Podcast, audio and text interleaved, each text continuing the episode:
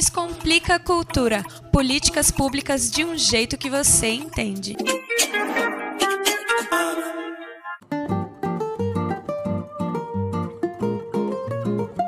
Olá, você está sintonizado em 100,9 Rádio Cultura FM. Eu sou Nita Queiroz e este é o Descomplica Cultura, aquela pausa na programação musical para falar sobre políticas públicas, desafios e transformações do setor cultural. Nesta edição, eu te convido a acompanhar a segunda parte da entrevista exclusiva com o secretário de Cultura e Economia Criativa, Bartolomeu Rodrigues.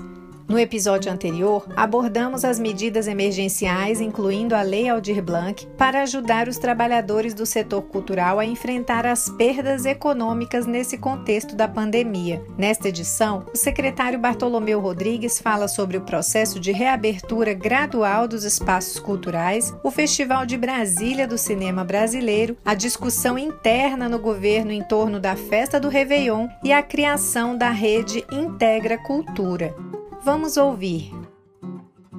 Secretário, Brasília começou agora o processo gradual de reabertura de alguns serviços, questão do comércio, e na área da cultura, houve uma autorização para funcionamento de atividades culturais nesse modelo drive-in. Foram criados vários drive-ins na cidade, inclusive, além do nosso tradicional Cine Drive-in. E houve uma autorização também da reabertura dos museus mas a Secretaria de Cultura optou por não reabrir ainda os espaços museológicos, né, como Museu Nacional, Memorial dos Povos Indígenas, Catetinho. Eu lembro que, na ocasião, o senhor comentou em entrevistas que a secretaria estava num processo de criação de normativas e orientação de protocolos sanitários e de segurança para garantir que essa reabertura acontecesse de uma forma segura para o público visitante desses espaços e para os servidores que trabalham em cada um desses equipamentos. É, eu queria saber como é que está esse processo. O senhor acha, secretário, que a gente vai ter os espaços reabertos e com visitantes até o final desse ano? Sim, eu diria até nos próximos dias, Nita. Na verdade, veja bem, nós até tivemos é, participação na decisão do governo de quando ele editou o decreto para a reabertura. Naquele momento, nós preparamos o protocolo para a reabertura desses espaços. O, o que ocorre é o seguinte: é que a, nós temos muitos espaços e o nosso cuidado está redobrado. Do, do poder público, tudo tem uma certa morosidade, independe até da nossa vontade. Essa é a realidade. Mas nós estamos, nesse momento, adquirindo os produtos para é, colocar lá dentro e que garanta a segurança não só dos servidores, como das, dos visitantes. Então, a gente está fazendo a licitação para a compra de álcool gel, daquelas pistolas que medem temperatura. E lembrando que, é porque nós temos muitos espaços, são espaços amplos. Por exemplo, se abrir um catetinho, catetinho é enorme. O Memória Viva Candanga é outro museu grande, né? Até é, aberto. Né? O próprio Museu da República, aqui no centro da capital, é outro espaço muito grande. Então, a gente está tendo, se cercando de muito cuidado. O GDF tem tido essa preocupação, porque o que ele tem flexibilizado é com todos os cuidados possíveis. Então, a gente está tomando essa precaução. Secretário, eu queria trazer para a nossa conversa agora o nosso queridíssimo Festival de Brasília do Cinema Brasileiro. Hum. Esse ano, edição de número 53, e inicialmente o cancelamento chegou até ser cogitado e depois o governo decidiu manter, né, o festival acontecendo esse ano mesmo, 2020, mas anunciou que seria um formato diferente do tradicional, pela primeira vez não vai ser possível fazer o festival dentro do Cine Brasília, né? E também não dá para fazer numa outra sala de cinema ou espaço cultural da cidade por conta da situação da pandemia. Mas eu queria que o senhor explicasse então para o nosso ouvinte como é que é esse chamado modelo híbrido que a secretaria está planejando e em que fase que estão os preparativos do Festival de Brasília do Cinema Brasileiro. Já existe uma data prevista, secretário? Olha, Anitta, a, o festival estava dentro daquele hall de frustrações. Nós poderíamos, inclusive, ter ficado simplesmente na, na posição de dizer: bom, sinto muito, não vai ter. Depois a gente olhou para trás, olhou para a história do festival e verificamos que assim, o festival ele foi interrompido em três momentos, em três anos, durante o período pior, do mais triste de, um, de uma época que nós queremos esquecer no passado, né? E começamos a observar alguns festivais acontecendo de maneira online. Então, nós vimos com isso que havia uma abertura para realizar o festival dessa forma. E aí, o seguinte, aí nós tivemos também a sensibilidade, e eu quero deixar isso aqui de público, do governador, sabe, o governador me ligou pessoalmente, o governador Ibanês, preocupado com isso, e autorizando vamos fazer. E nós tivemos aí, eh, o orçamento não é grande, mas é aquela história, mas dá para fazer, nós vamos fazer.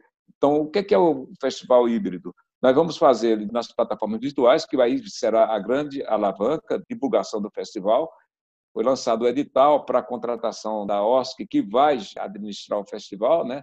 eu ainda não posso antecipar, seria até antiético fazer isso, qual vai ser a plataforma, porque isso envolve recursos, envolve discussão entre eles, envolve concorrência, então é melhor que eu não antecipe, mas em breve saberemos. Grandes plataformas, plataformas nacionais, sabe, até de alcance mundial, estão interessadas, até porque o, o Festival do Brasil é um grande selo, é, uma, é um produto muito bom. E temos o presencial que aí também nós vamos usar os recursos que são permitidos pelas regras de distanciamento social. E nós temos o Cine Drive-In de Brasília, o clássico, certo? Mas nós também temos e queremos fazer em algumas regiões administrativas, pelo menos três, para levar até lá também no sistema de drive-in.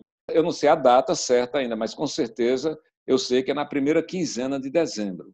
Agora, qual é o elemento empoderável aí que me causa preocupação? A chuva porque no drive-in a chuva atrapalha. Existe um grupo de trabalho, um GT do festival, com todas essas previsões. E se chover, qual é o plano A, qual é o plano B, qual é o plano C? A gente sabe que o mês de dezembro é um mês chuvoso, né? E eu espero que São Pedro nos ajude. A gente precisa de chuva, eu sei disso, mas que nessa fase não esteja. Que nessa quinzena ele segure um pouquinho, né, secretário? Segure um pouco, exatamente. Tá certo. Secretário, eu não posso deixar de perguntar para o senhor também a respeito do Réveillon. Algumas cidades no país já se manifestaram a respeito de cancelamentos de festas bem tradicionais. E eu queria saber aqui no Distrito Federal como é que vocês estão se organizando, secretário. Tradicionalmente, a gente tem dois polos aqui em Brasília, né? Que a Secretaria de Cultura organiza festas com queima de fogos, que são a esplanada dos ministérios, e a Praça dos Orixás, a, a, nossa prainha. O governo ainda trabalha, secretário, com a possibilidade de fazer um evento público de Réveillon? Olha, Anitta, esse é um assunto bem delicado. Eu não quero aqui me antecipar porque está em discussão. Eu posso até emitir um ponto de vista pessoal. Eu prefiro trabalhar com a hipótese de não ter. Eu acho que é uma hipótese realista, mas o assunto ainda está em discussão dentro do governo. Já levei esse, assunto para nós tomarmos uma posição que seja amparada também pela orientação da Secretaria de Saúde. Nós não batemos o martelo ainda, mas eu te digo, e falando aqui com toda sinceridade, sabe, é melhor nós trabalharmos com a hipótese de não termos. Da mesma forma como nós agimos com o aniversário de Brasília. Muita gente, sabe, nos procurou, sobretudo o pessoal que estava envolvido com eventos, sabe? E, e eu, eu falei com essa mesma franqueza que estou falando aqui. E acabou ocorrendo. É aglomeração, o Estado tem uma responsabilidade muito grande. Nós estamos vendo neste momento o recrudescimento e novas medidas sendo adotadas em países da Europa e na Ásia, onde o assunto já estava, inclusive, controlado.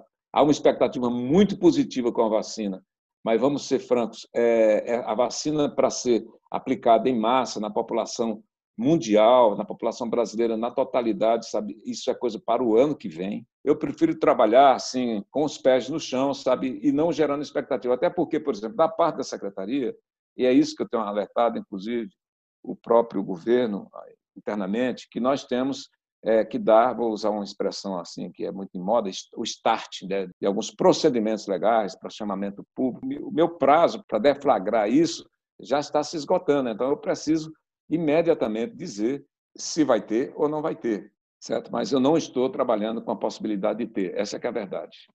Certo, secretário. Para a gente finalizar, secretário, nosso bate-papo, eu queria falar sobre uma medida que a Secretaria de Cultura publicou no Diário Oficial do Distrito Federal de 31 de julho, que foi uma portaria instituindo a rede Integra Cultura. Eu queria que o senhor comentasse como é que vai funcionar essa rede e qual o significado desse instrumento sendo criado, instituído agora no final do mês de julho, o que, que ele representa para o sistema de cultura do Distrito Federal. Olha, Anitta, veja bem, essa portaria não trata de nenhum recurso, não fala nem, não tem nenhuma cifra de dinheiro ali dentro, mas ela tem uma importância para a cultura que é uma verdadeira, é um marco. Estou sabendo, inclusive, da repercussão que está tendo nas regiões administrativas. Na verdade, esse procedimento nunca foi tomado antes, apesar de estar prevista a nossa lei orgânica da cultura, sabe? E nós demos um passo de gigante aí. Devo aqui também agradecer de público o secretário José Humberto, da Secretaria de Governo, que a portaria conjunta foi assinada com ele. ele é muito importante porque a gente integra os gerentes de cultura no sistema de cultura do Distrito Federal, sabe? Que antes é muito concentrado na própria secretaria e, de uma certa forma, as regiões administrativas ficam um pouco distantes desse poder decisório de aplicação de políticas públicas. O que é que significa na prática? Significa assim, nós estamos juntos agora, nós vamos trabalhar juntos. Eles eram vamos dizer assim, espectadores do processo de aplicação de políticas culturais. Agora eles são protagonistas. Ou seja, nós vamos trabalhar juntos e eles vão poder ter voz e vez na formulação de políticas públicas. Isso faz parte da preocupação de ampliar a base social e democratizar cada vez mais para que o, Distrito Federal seja exatamente isso, um distrito cultural. Representa muito para a economia. A gente quer, dentro de qualquer plano existe de governo, de recuperação econômica da cidade, do Distrito Federal. Isso, nós vamos ter essa discussão lá na frente, sabe? Nós queremos nos apresentar como um segmento importante de desenvolvimento e não aquelas pessoas que fazem entretenimento, porque a cultura é muito confundida com isso. Não, nós somos muito mais, sabe? A cadeia produtiva da cultura, ela movimenta e ela tem um peso fundamental, como outros segmentos têm da economia. Então, nós queremos ter esse, o poder e a capacidade de estar participando e interferindo, no bom sentido, com as decisões de governo com relação ao desenvolvimento do Distrito Federal. Nós chegamos ao fim dessa entrevista com o secretário de Cultura e Economia Criativa, Bartolomeu Rodrigues. Eu, mais uma vez, em nome da Rádio Cultura FM, agradeço a sua presença, secretário, ainda que virtualmente, né, atualizando os nossos ouvintes sobre as políticas públicas culturais do Distrito Federal. Eu é que agradeço, vamos ser otimistas, vamos nos cuidar, certo? E vamos cuidar dos nossos entes queridos aí e vamos em frente. A cultura é tudo, é nossa alma, Ao som da música O Sol Vai Nascer de Novo, de Hamilton de Holanda, encerramos esta edição do Descomplica Cultura, com a segunda parte da entrevista com o secretário de Cultura e Economia Criativa, Bartolomeu Rodrigues. Se você quiser ouvir novamente esta e outras edições do programa, basta acessar o podcast Descomplica Cultura nas plataformas Spotify e Google Podcasts. Lá você também vai poder ouvir a primeira parte da entrevista com o secretário Bartolomeu Rodrigues, que abordou as medidas emergenciais para ajudar os trabalhadores do setor cultural a enfrentar as perdas econômicas no contexto da pandemia. Até a próxima! Descomplica a cultura. Políticas públicas de um jeito que você entende.